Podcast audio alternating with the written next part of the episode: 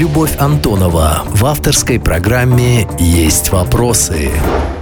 В студии Любовь Антонова. Здравствуйте. Сегодня у меня есть вопросы к предпринимателям и инвесторам Илье Нужнову и Ренату Путятинскому. В эфире программа «Есть вопросы». Вместе со мной в студии Ренат Путятинский и Илья Нужнов. Э, Здравствуйте. Здравствуйте. Добрый день.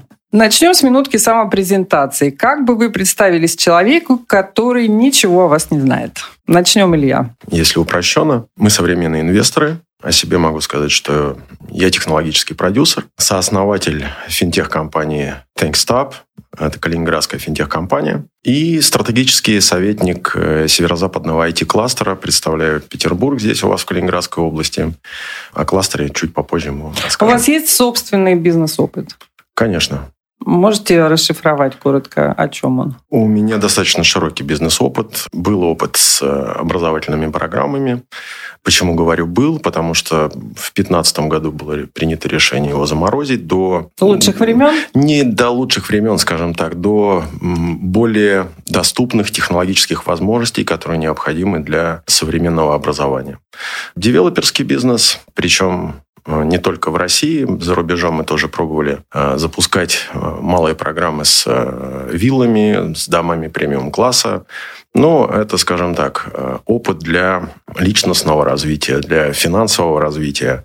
Но глубокого бизнес-опыта, наверное, в этом того формата, который нам необходим в современности, наверное, маловато. Рената э, Путятинского знают лучше в Калининграде. Имя стало известно с историей э, пивоварни Понарт. Но как бы вы сами о себе рассказали? Я предприниматель, пассионарных дел мастер инвестор, уже улучшитель мира, да, и воин света. Хорошо. Есть э, разные представления о том, что такое бизнес. Но согласитесь, что в основе всегда лежит способ зарабатывания денег. Вот со времен Первой промышленной революции прошло 300 лет. Сейчас мы живем при четвертой промышленной революции. На ваш взгляд, изменилось ли понимание бизнеса э, как способа зарабатывания денег? Денег на жизнь, денег на больше, чем жизнь. На мой взгляд, рассматривать бизнес как бизнес и как способ зарабатывания денег в российской действительности, я бы даже сказал, в русской действительности, не совсем корректно. Бизнес – понятие чисто американское, исходящее из Европы, и это дело ради денег, где нет ничего человеческого, нет никаких сантиментов. Это, ну, сами знаете, ничего личного, просто бизнес. Для человека с э, русским форматом мышления, где есть фактор духовности, совести, достоинства, чести. Вот этот вот очищенный от всех примесей бизнес э, – это не совсем э, глубоко органически понятная субстанция, скажем так. И как я вижу, большинство предпринимателей испытывают мощнейший когнитивный диссонанс, когда сталкиваются с необходимостью сделать выбор либо в сторону прибыли э, или сокращения издержек, либо же в сторону человечности, построения каких-то устойчивых человеческих взаимоотношений, сохранения своей репутации, не только деловой, но прежде всего человеческой. Постольку, поскольку у нас все-таки до сих пор, к счастью, люди, смотря на предпринимателей, э, э, не только оценивают его баланс, но и рассматривают его как человека, прежде всего как человека. Если э, предприниматель забывает о том, что взаимоотношения на рынке – это все равно взаимоотношения людей, и продолжает просто повышать категорию своей прибыльности, доходности, доходности эффективности, да, то рано или поздно он сталкивается со смешанным восприятием себя. И это в дальнейшем вызывает э, достаточно серьезные, он я думаю, сталкивается с выбором. Разменять совесть на какую-то прибыль, либо сохранить свою душу, да.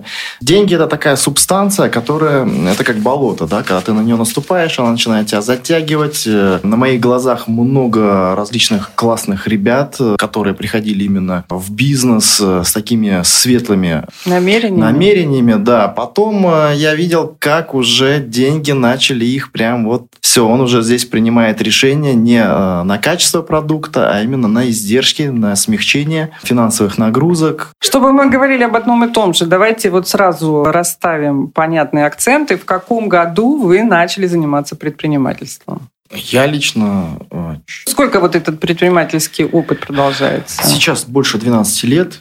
У меня, естественно, были и неудачные проекты. Это первое... Э, ну, чтобы наши слушатели понимали, то есть вы э, период кооперативов и первоначального накопления капитала не застали? Нет, не застали. Нет. Давайте не забывать, что мы оба рождены еще в Советском Союзе. А я в 81-м родился году, Ренат буквально несколькими годами позже. 85 И я застал то время, когда у юных людей уже было желание получить возможность где-то добывать деньги для того, чтобы тратить их на те штуки, которые уже стали появляться. Там, жвачки какие-то, журналы, какие-то классные шмотки. А источников дохода, доступных для молодых людей, практически не было.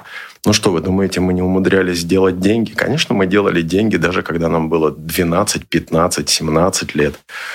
Скажу так, не обо всем хотелось бы рассказывать.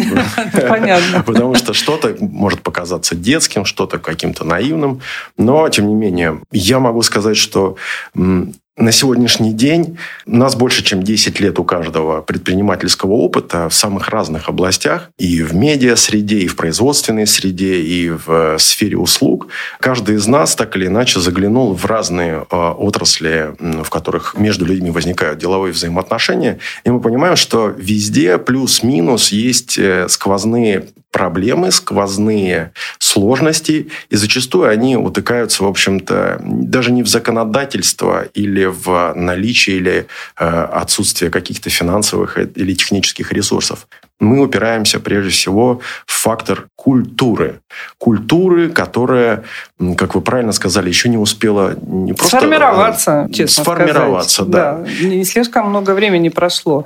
Но вот, Ренат, э, что э, вас подвигло, как вы оба пришли к тому, что сделали такой вывод? Бизнес – это не только зарабатывание денег. А может быть, вы даже говорите более категорично, вообще не о деньгах?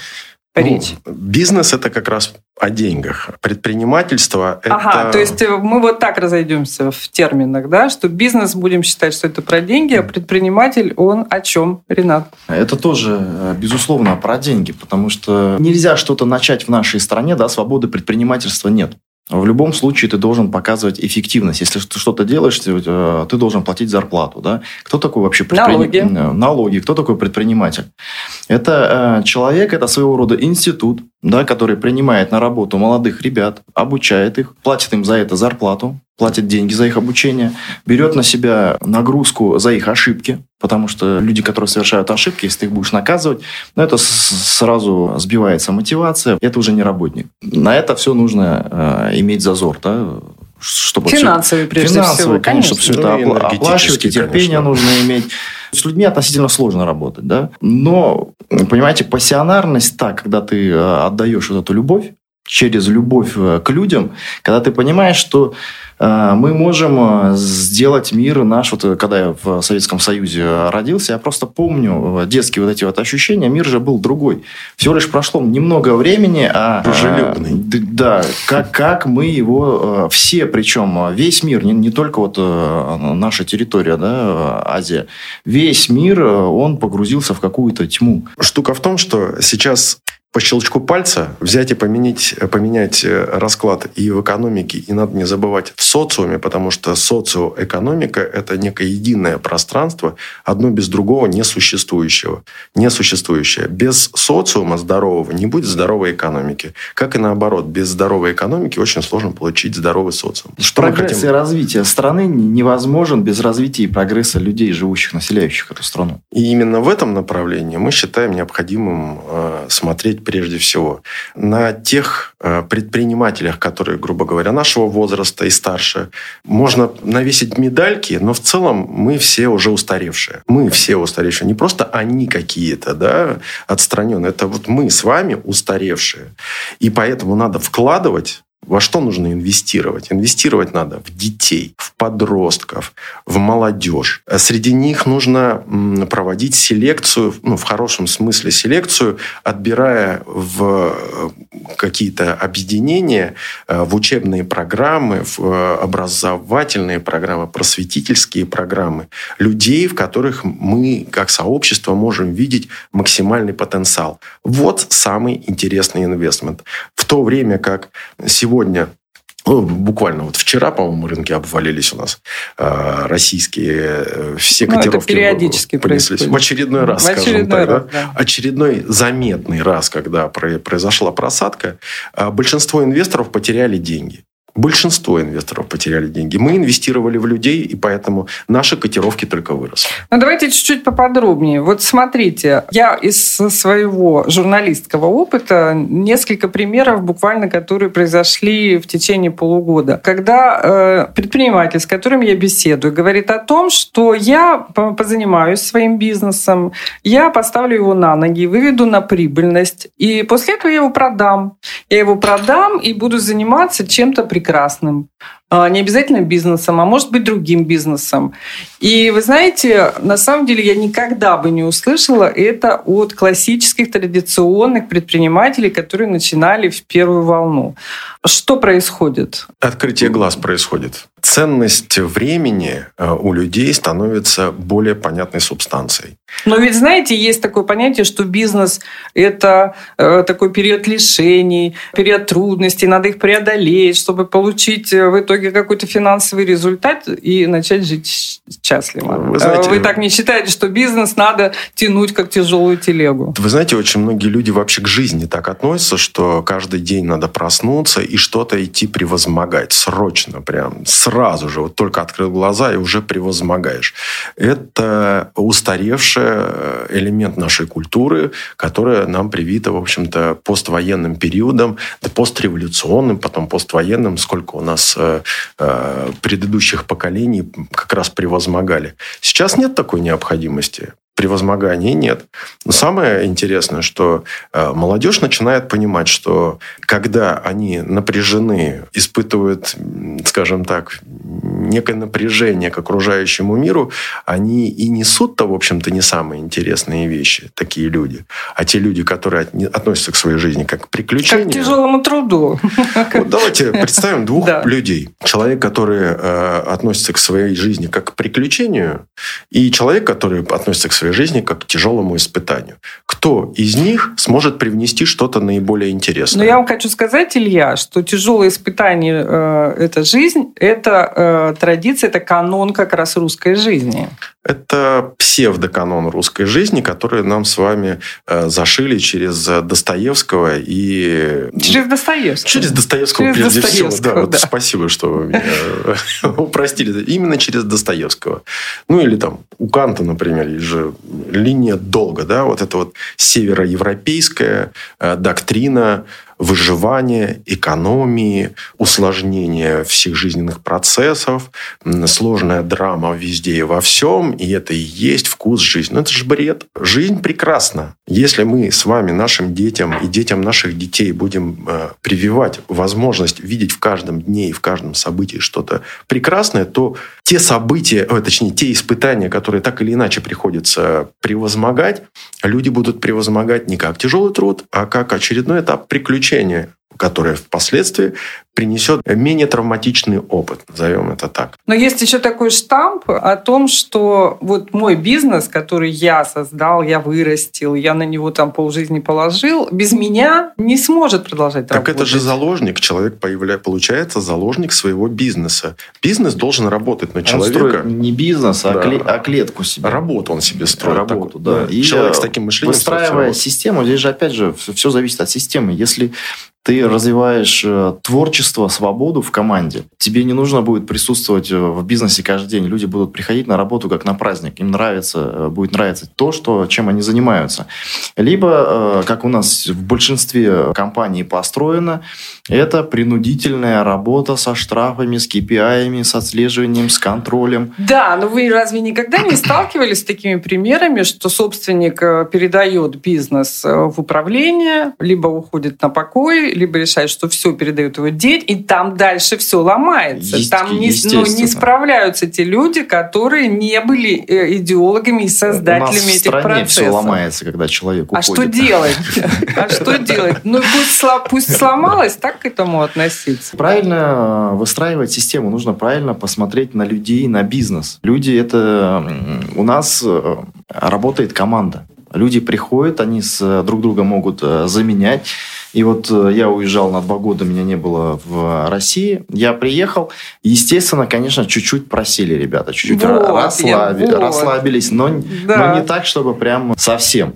Ну, то есть Да. вы не можете просто это оставить и уехать никогда, не возвращаясь, и- На- на- и, не надол- глядя на- надолго- на, то, что происходит. Конечно, нет. Вот. То есть, ну, да, Ну, то есть быть люди- противоречие возникает, Люди- согласитесь. Ну, здесь не противоречие, а давайте данность времени отдадим. Мы пока что, при том, что мы переходим все в новые стадии технологического уклада, а, культурно мы остаемся все там же. Это э, даже внутри компании. Что вы будете наблюдать? Вы будете наблюдать борьбу за власть и за ресурс.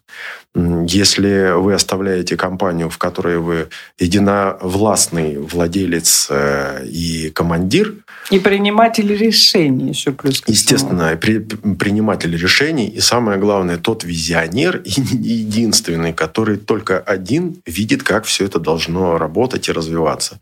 То, как только вы выключаетесь, естественно, вы получаете соответствующие результаты. Отсюда нужно сделать вывод, что Компания может быть построена по-разному. Она может быть построена по красной модели. А, Ну, по бирюзовой еще мало кто успешно выстрелил. Но, тем не менее, компания, например, Патагония, я думаю, что радиослушатели могут погуглить, посмотреть, что за компания, продемонстрировала на весь э, мир пример достаточно успешной, децентрализо- условно децентрализованной компании, где э, все сотрудники с примерно равной мотивацией и с равными возможностями по полномочиям работают, приносят результат и по э, высокие показатели эффективности на рынке. При этом умудряясь продавать свои про- продукты с э, намеренной наценкой в 20-25%, которые идут за счет потребителей на благотворительные экологические задачи. Мы поговорим еще об этом. Но, Условно, э, автономные. Делая вывод из сказанного, можно говорить о том, что лучше продать и забыть. Правильно? Про свой собственный бизнес. Здесь ну, нужно понимать, да, во- во-первых, ну, масштаб бизнеса. Чем больше а, А любой. Бизнес, Э, тем Ренат, все-таки любой. более устойчив. А Маленький бизнес, он менее ус- устойчив, потому что все-таки бизнес – это взаимоотношения между людьми. Возьмите а, любую компанию, вот а, наш завод, да, это же ну, просто железки, по сути. За- Заберите оттуда, это как тело, да, вот из тела забираешь душу, все это просто кусок мяса. Так и любая компания. Если вы оттуда заберете ком- Ключевых командную, людей. ключевых людей, команду, э, слаженность, все, все это встанет. Поэтому вот как раз-таки нужно инвестировать в людей, в понимание бизнес-процентов, во взаимоотношения внутри команды, как нужно смотреть на те или иные вещи, не обвинять. У нас зачастую, когда строилась компания, ну, мы это сняли, да, лю- люди показывали, ну, какая-то ошибка происходила, Друг кто, на кто друга. вина, друг на друга, да. Мгм. Это классическая прям м- Модель. модель поведения А что вы с человека. этим сделали? Мы научили людей отвечать за себя. Я говорю, ребят, не надо показывать пальцем на друг друга, вы начните отвечать за себя. Вот когда вы за себя начнете отвечать, будете, уже можете э, показывать на других. И тогда ваша ошибка, возможно, станет вашим достоинством. То, как э, юные, современные, молодые предприниматели, на ваш взгляд, готовы отдавать свой бизнес, э, продавать его, не оставаясь там надолго, могу вам напомнить, перефразируя мысль из старого советского фильма «Берегись автомобиля». Оттуда же, по-моему, что все люди делятся на две категории. Те, которые э, хотят приобрести автомобиль, и те, которые его уже купили, хотят от него избавиться. С бизнесом примерно плюс-минус то же самое. В большинстве случаев бизнес – это куча головников. Это огромный мешок различных, э, иногда неразрешимых э, проблем и противоречий. Как внутри человека, так и внутри компании. Это вносит сумятицу в жизнь человека. Его необ- ему необходимо становится делить свое время не только с собой, с семьей, со своими интересами, но и с кучей, по большому счету, посторонних людей. И в конечном итоге человек, э, даже придя к прибыли, к хорошим показателям, в какой-то момент просто выгорает, устает, а потом ему что надо сделать? Превозмочь набраться откуда-то сил, где-то их взять и прийти снова работать и трудиться в поте лица. Молодым людям, которые э, в современном, э, скажем, мышлении подходят к бизнесу, эта проблема уже понятна, поскольку, поскольку прочитали кучу литературы уже, которой раньше не было. А, Просмотрели кучу всяких мотивирующих видео, побывали на массе всяких семинаров, где появилась что? Насмотренность. И через эту насмотренность люди видят сквозную достаточно проблему. Большинство предпринимателей утомленные, обессиленные и мечтающие об отдыхе о времени с семьей люди. Кто хочет быть таким? Да никто не хочет быть таким. Все хотят деньги, все хотят признания, все хотят статус «я что-то произвожу, я лидер рынка», но при этом вот эту цену отдать себя полностью навсегда вот за вот эти вот странные финтифлюшки, дураков уже нет. Поэтому люди понимают, ага, бизнес – это машина. Машина, которая может печатать деньги, либо съедать твои деньги. Это как ты организуешь и получишь. Как у тебя получится. Большинство людей думает, о, я сейчас все ошибки учту вот того парня, но он того парня. Здесь вот так вот нажму, и у еще меня бы, если бы об получится. ошибках или рассказывали. Обычно рассказывают об успехах. В чем я вижу еще вот одно противоречие, как мне кажется. С одной стороны, вы говорите, жизнь это приключение, надо относиться ко всему легко, и миллениалы так и делают, они э, сильно не озабочены какими-то большими проблемами, но в то же время мы читаем всякого рода материалы о э, пассивном доходе, которым сейчас все увлечены поголовно, об этом очень много говорят. И так, действительно, к этой модели приходит очень много молодых людей в России. Но всегда, когда заходит речь о пассивном доходе, начинается вот эта история. Нужно экономить, не покупать жилье снимать, не покупать автомобили, дорогие э, брендовые вещи. В некоторых исследованиях э, говорится о том, что экономия доходит до 70% заработка. Так и есть. Вот, вы подтверждаете. То есть э, пересидеть вот в таком режиме жесткой экономии, без путешествий, без э, всякого рода излишеств. Знаете, Нужно что лет делают? э, 7, 8, 9. Потом, да, потом ты получаешь капитал, который инвестируется, и уже можешь на пенсию выйти в 30-35 лет. Но это же означает, что ты отложил жизнь на эти 10 лет. Нет, это не означает, что ты отложил жизнь на 10-15 лет. Во-первых, это значит, что ты сохранил большое количество своего времени, которое ты не засунул в какую-то контору для э, каким-то дядям или тетям.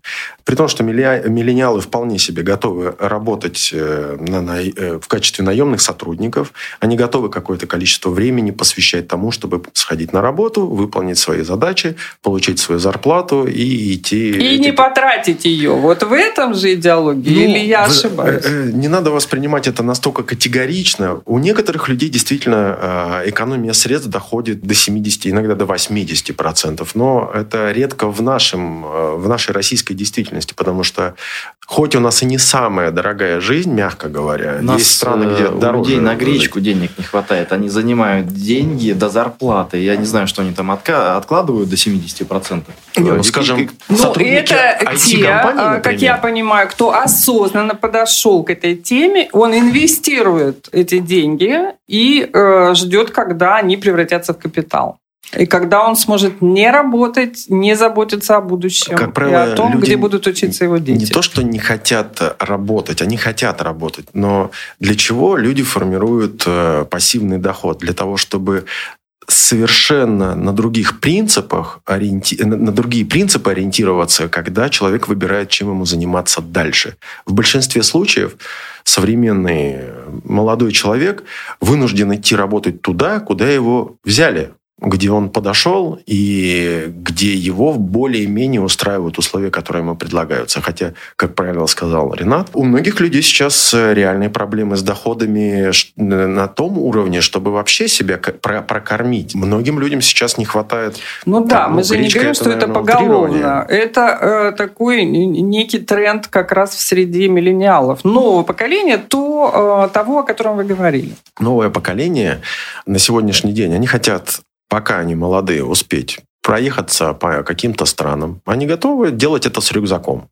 Кто-то предпочитает, конечно, с парой чемоданов это делать и торчать на вилле, но большинство людей, которые я за свое время путешествий встречал, молодые люди со всей Европы и из России в том числе, 18, 20, 25 лет, которые с минимальными э, расходами, при том, что у них есть деньги, У них есть какой-то запас денег, который они готовы потратить. Но они едут со страховкой по уму, они едут с рюкзаком, останавливаются э, не в трех, четырех или пятизвездочных отелях, а останавливаются в домашних отелях, в каких-то гестхаусах, где они чувствуют настоящую жизнь. Не сервис получают, не фуагра под это, это, это понятно, но мы соусом. сейчас э, именно о способе жизни Это и о, пас- о пассив... Да, Для с это учетом вот жизнь. этого пассивного дохода, который э, позволяет, э, ну, как минимум, не приходить в офис на работу с 9 А до дальше 5. люди хотят, каждый для себя открывает только к 25-30 годам, что он, например, очень хорошо себя чувствует, когда запускает дрон. Другой чувствует себя хорошо, когда он рисует картины. И он не хочет думать о том, в какие деньги превращается его работа, потому что тогда это теряет э, э, составляющие творчества и чувство жизни. Именно поэтому молодежь стремится к пассивному доходу, для того, чтобы заниматься дальше тем, к чему у них лежит душа, не задумываясь о справедливости расчетов, когда их э, запасы инвестиционные помогают им себя чувствовать хорошо. Здесь просто про миллениалов, да, их нужно разделить, опять же, на, на ребят, которые инвестируют в себя, в свое творчество и начинают зарабатывать своим творчеством, потом они откладывают эти деньги, инвестируют и создают себе... Ну, потом или одновременно? А, Насколько я скорее поняла, с- это происходит вот э, в реальности. Я думаю, что это все равно сначала... Ну, творчество – это э, состояние души. Если ты будешь э, экономить, э, естественно, душа не будет э, в гармонии. Поэтому нужно обеспечивать себе в любом случае творческий доход, ко- который как раз-таки поддерживает твое состояние души, и потом вот эти деньги излишние уже инвестировать. Но э, большинство людей у нас инвестируют свое время там, в ТикТок, в Контакт, э, в в переписку. То есть они сидят на работе, они не обслуживают, например, клиентов. Я много э, куда захожу и вижу, что почитайте книгу, ребят. Но, может быть, он на этом ТикТоке заработает э, в 3, в 4, в 10 раз больше, чем ему платят на этом месте. Чтобы заработать, нужно обязательно действовать. Не- не- нельзя э, читать книгу э, «Как кататься на коньках», прочитать все книги, потом встать на коньки и поехать. Ты покупаешь себе коньки, одеваешь, падаешь, э, разбиваешь колени, опять встаешь и делаешь действия, да, и тогда ты уже научишься кататься на коньках. Можно и книги не читать, по сути. Все-таки что вы думаете о методе и методологии формирования вот этого пассивного дохода? Надо ли им заниматься всем, вне зависимости от возраста? Насколько это сегодня важно и имеет значение? А опять же, когда мы видим то, что происходит на рынке с экономикой. Формирование пассивного дохода, э, ну, это относительно есть э, высокорисковые сделки. Да, Безусловно. э, Поэтому здесь зачастую нужно сначала, конечно, потерять. Без, без потери э, не бывает успеха. То есть сначала вот ребенок как учится ходить, он падает, потом снова... Это тоже нужно учитывать. Когда человек начинает формировать пассивный доход, он должен быть готов к потере, к риску. Риск – это наш друг. Чем выше риск, тем больше можно обеспечить себе э, доход. Но э, действительность сейчас э, такова, что нет доверия в обществе. Люди, которые там хайпами быстро э, начинают рекламную кампанию, я в такую кампанию уже инвестировать точно не буду, потому что пошла реклама. Нужно находить бриллианты на стадии развития, то есть... э, Отличная, кстати, э, вы тему подкинули. Но вот смотрите, во время э, пандемии что у нас взлетело? Это Zoom, это Skype, это, ну, доставки различные. Яндекс. Да. да. И Криптовалютные биржи. криптовалютные биржи давайте не будем трогать. И что? Вот человек с консервативным мышлением, он подумает, ну хорошо, вот они взлетели, а дальше они упали. А есть там голубые фишки, которые всегда стабильны. Вот этот консервативный подход, я так понимаю, вы не сторонники консервативного подхода, что в бизнесе, что в получении дохода другими способами, например, на фондовой бирже. А Что такое, э, в чем основная функция инвестора? Основная функция инвестора – найти самые недооцененные активы. То, что будет оценено, вероятно, в ближайшем будущем. Если человек э, нашел, как правильно выразился Ренат, какой-то, на его взгляд, бриллиант, ну, не бриллиант, еще алмаз неограненный, да, которому предстоит только Ну ограниться. откуда он может знать об этом? У кого-то классное чутье, у кого-то классные аналитические способности, у кого-то классные друзья, которые могут подсказать. Э, Среди предпринимателей, ну, по крайней мере, у нас в России, я обратил внимание, что абсолютно нормально делиться идеями инвестиционными. Типа, ребят, вот эти классные, интересные персонажи. Вот у этих интересный сервис может пульнуть. Там классная команда, даже неважно, какой они делают проект, они делают очередной проект, и уже там третий, он у них успешен. В них классно вкладываться. Надо понять, что вот для как раз миллениалов, о которых мы с вами сегодня много так разговариваем, очень часто важна не столько э, финансовая составляющая при инвестменте, а скорее игровой азарт и возможность проинвестировать на их взгляд, в экологическую среду, то есть в экологичную. Сделать инвестмент для них э, не токсичным. Потому что если вкладываешься в нефтяную компанию для современного 18-20-летнего юноши, да, это бабки, но такие бабки с кровью на руках, грубо говоря, вот я утрирую специально. Поэтому важно не только найти э, то, что, скорее всего, стрельнет, а то, что, на взгляд э, молодого человека там, или девушки, э, кажется нужным современному миру, сервис или там очередной какой-то ну, Зеленые технологии, отсутствие карбонового следа, вот, вот это все. Совершенно верно то, что может сделать окружающий мир реально лучше. Потому что многие могут сегодня смеяться над Гретой Тумберг. Э, я вижу абсолютно разные реакции. Кто-то поддерживает эту позицию, кто-то над ней прям смеется с э, гомерическим хохотом. Но э, Грета отражает сквозную мысль у всего поколения. Они попали в мир, который, извините, дышать плохо, Раньше вода была бесплатно, вкусно, чисто, а теперь, в общем-то, нет. Вы из-под крана можете пить воду? Нет. Из реки можете пить воду? Нет.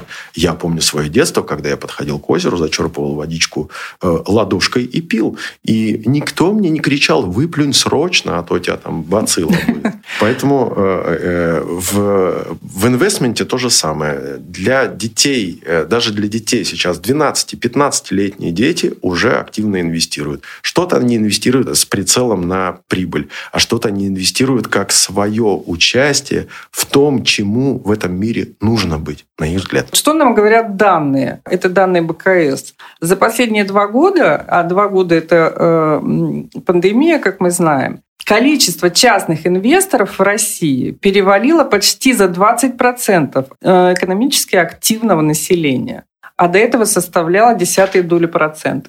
Понимаете, а когда это уже миллионы людей занимаются частным инвестированием, и это тоже пассивный доход, они не могут э, вот быть настолько включены в те процессы, о которых э, вы говорили. Правильно? А им и не нужно быть сильно вовлеченными, в том-то и дело. Ну вот искать этот бриллиант, который взлетит на фондовой бирже. Вот как это? Я... Предлагаю кое-что прояснить. Вот да. смотрите, э, для... Э, давайте отвлечем сейчас от инвестиций и перейдем, э, казалось бы, в совершенно другую плоскость, но они очень плотно между собой пересекаются. Вот в этом ключе. Благотворительность. Как много людей, которые выделяют 10, 15, 100 рублей каждую неделю или каждый месяц какой-либо благотворительной программе, вдумываются о том, куда и как идут эти деньги. Немногие, поверьте.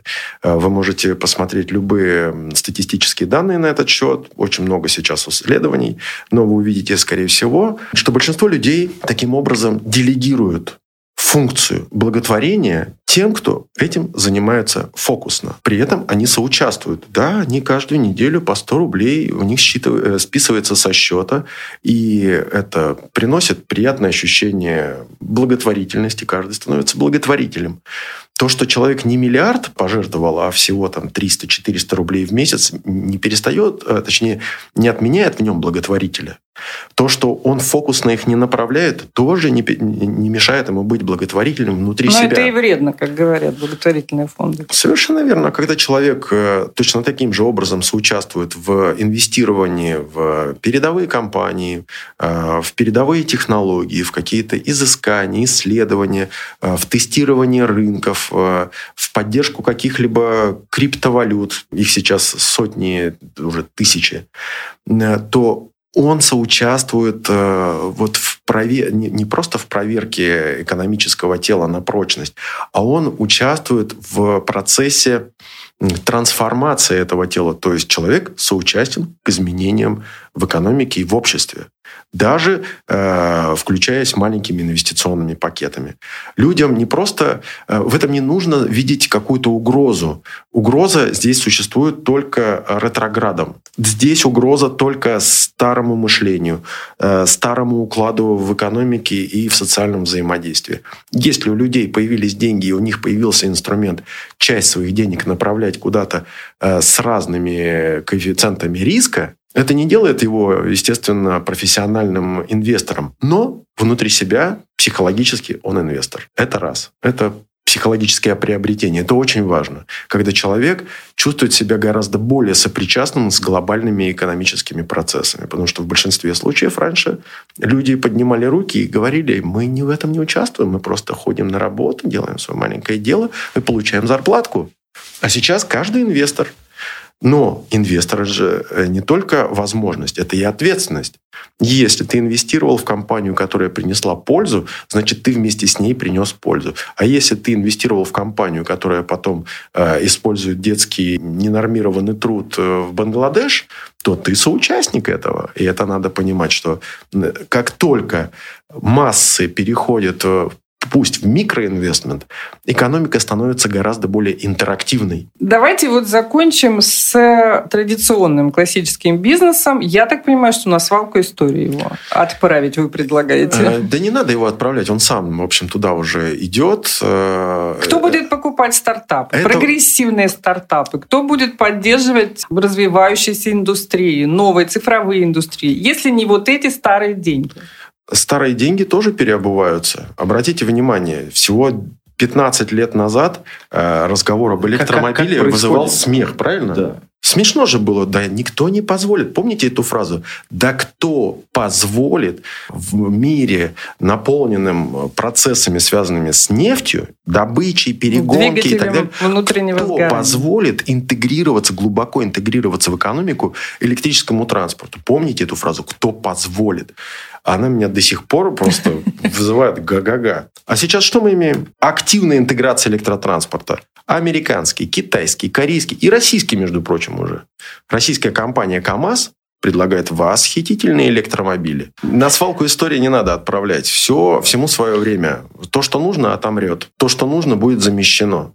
А свято место пусто не бывает. Все очень просто. Другой вопрос, что если сейчас будет, э, э, будет присутствовать политическая воля, то старые деньги, они переобуются и будут активно помогать развитию современной индустрии. Точно так же, как это произошло в автопромышленности. Это еще не завершилось, но обратите внимание, всего 2-3 года назад большинство ключевых цивилизованных европейских стран выпустили коммюнике, по которому они говорят, до 1935 года переобуть всю автопромышленность. Это те люди, которые... Э, ну, это же тоже часть вашей идеологии. Да, конечно. В чем она состоит? Опять же, формируется сейчас класс людей, которые как раз-таки будут э, развивать социальные важные вот эти вот э, точки роста, да, нужно их создавать. Отношение к деньгам. Социальный предприниматель, он обеспечивает своей целью не приумножение капитала, а именно э, самого вклада самого результата. Э, результативное это... размещение капитала. Да. Отличная идея, но вы знаете, почему-то вот меня лично она всегда смущает, потому что мне кажется, что для того, чтобы э, заниматься социальным предпринимательством, надо еще на него заработать. Социальный предприниматель – это человек, который не обязательно э, вкладывает свои деньги либо исключительно свои деньги. Это человек, репутация которого позволяет ему принимать в свои руки э, ресурсы, которые ему делегируют к размещению. Тут еще нужно понимать такую штуку, что социальный предприниматель это не только благотворительность в том виде, в каком мы привыкли ее понимать. То есть это спасение страждущих, бедствующих и так далее. Мы вообще стремимся в своем сообществе несколько шире взглянуть на благотворительность. Надо поддерживать потенциальное, надо поддерживать здоровое, потому что у нас больных много кто поддерживает, а здоровых кто поддерживает. А кто у нас поддерживает здоровых? Ну, потому что считается, что их не нужно поддерживать. Ну, в этом-то и заключается ошибка, что таким образом мы несколько выравниваем вот по европейской, наверное, модели, стараемся прийти к некому такому равновесию в социальных полях. А на самом деле э, необходимо и туда накладывать, и туда нужно накладывать. И приболевшим ребятам нужно помогать. Ну, к счастью, у нас сформировалось уже какое-то количество и фондов, и организаций, которые эту сложную, важную, нужную работу делают. При этом обязательно сейчас необходимо, чтобы потенциальную молодежь, потенциальные стартапы начали поддерживать именно в благотворительном ключе. Не инвестиционном, а благотворительном. И вот тогда это будет настоящее социальное предпринимательство. Это, это формирует, опять же, а, почему у нас народ так плохо живет. А потому что у них нет лидеров. Ну вот в вашем конкретно э, личном контексте, что такое может быть социальное предпринимательство? Чем вы предметно можете заняться? Ну, мы уже занимаемся. У нас, вот как раз мы можем про кластер сказать, что в Калининградской области есть северо-западный IT-кластер, который сейчас активно сотрудничает и с властью, и с э, крупными игроками российского технологического рынка задача которого, по сути, и можно обозначить как социальное предпринимательство. Это соединение, э, как в некой точке сборки ресурсов, соединение потенциальной молодежи, которую можно обучить, э, которую можно э, обучить не только профессионально, но и научить играть в команде, научить совместно разрабатывать продукты. И мы не зарабатываем на этих людях деньги, мы в них вкладываем. Мы вкладываем в них время, мы вкладываем инфраструктуру, мы вкладываем вкладываем свои знания. Ну, слушайте, я вот вас перебью. Сейчас много этим занимается государство. Зачем туда бизнесменам бы пойти? Штука в том, было? что до тех пор, пока этим занимается только государство, там будет примерно то же самое, что люди видят, когда приходят на любой день города. Понимаете? А что они видят? Ну, они видят стандартные э, палочки отчетные. Не творчески решенную задачу, а просто для галочки, выполнение, выполненное для галочки. Ну, а вы что, будете параллельные какие-то структуры государству здесь, создавать? Э, Или здесь нет, здесь ко- другое. Кооперация. Здесь же опять, кооперация, э, конечно же. Деньги же это энергия. Это энергия преобразования реальности, улучшения реальности. И э, деньги эти спят. Нам нужно э, в компаниях многих эти деньги спят, потому что люди там по нормам любят э, все это складировать, и потом они там, инфляция их съедает, да, и уже ты купишь не батон хлеба, а полбатона хлеба, да. Мы как раз-таки хотим создать э, среду. Так, среду для таких предпринимателей, где деньги будут инвестироваться как раз-таки э, в такие же предприниматели. Нам нужно э, создать максимальное количество людей активных, которые бы направили свой потенциал, свое творческое внимание на решение нужных задач, которые нужны сегодня. Какие-то формы могут быть Давайте, общения? Мы, мы сейчас расскажем про интересную концепцию, mm-hmm. над которой уже приличное количество людей нашего сообщества работает. Мы проектируем принципиально новое образовательное просветительское пространство. Назовем это условно IT-долина. Э, Что-то подобное исходит из государственных структур, и они готовы подобные вещи поддерживать. Но то, что мы видим в их и архитектурном, и градостроительном э, решении, мы видим, что молодые IT-предприниматели, цифровые предприниматели, э, разработчики, скорее всего, не просто не воспримут, а даже проигнорируют, потому что то, что им предлагается, это старый дремучий какой-то лес. Эти пятиэтажки безумные, ну, все ржут просто над этим. Ну, говорят, хорошо, что поддерживают, здорово, что дают, но вот переезжать из open space в хрущевки – это так себе идея. Соответственно, у нас задача снять э, информационный срез э, с IT-сообщества, сформировать свое э, предложение по тому, каким образом может выглядеть пространство, где молодые небольшие IT-компании взаимодействуют друг с другом, создают продукты, создают его на благо области, региона, страны, населения. Но прежде надо обустроить вот какое-то место, то есть заняться строительством, девелопментом, не только вкачать туда деньги. Не только. Прежде чем это сделать, прежде чем это сделать, необходимо продумать качественную логику. Понимаете, когда речь идет уже о девелопменте, о выделении земель, нас сейчас Конечно. мало интересует. То, что мы разрабатываем, мы можем приземлить абсолютно на любом, э, э, в любой стране, грубо говоря, в любом регионе нашей страны, если это будет востребовано, э, для того, чтобы те IT-компании и те IT-специалисты, в которых заинтересованы сейчас и мы, и все остальные, с удовольствием туда приехали, при необходимости даже релокировали релацировались, то есть переехали жить на какое-то время или там на продолжительное время и с комфортом для себя с, э, в этой эффективной среде э, смогут сосуществовать. То, что сейчас предлагается на, в рамках госпрограмм, за редким исключением, это уже несколько устаревшие модели. С точки зрения логистики, с точки зрения внутренних э, правил и распорядков, с точки зрения того же самого принципов девелопмента, когда крупные компании заходят и строят под мифических айтишников, понимаете?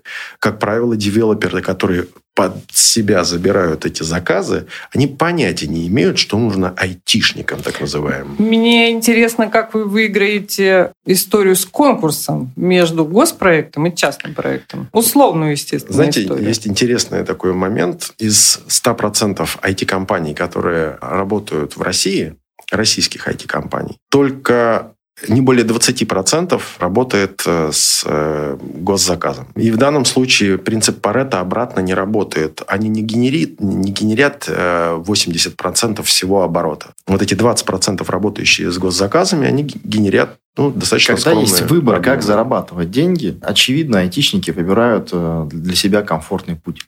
Комфортный и безопасный. К сожалению, и это сказывается на сегодняшний день на темпах и методах развития IT-индустрии в России. Уровень доверия государственным э, предложениям со стороны молодой IT-отрасли довольно низкая. Задача создать не конкуренцию или не э, просто какую-то альтернативу тому, что создается при государственном предложении и государственными методами, а создать некий адаптер который позволит вот этому запросу от государственной системы на взаимодействие с айтишниками, условно айтишниками, потому что мы готовим среду для более широкого диапазона специалистов, чем просто IT.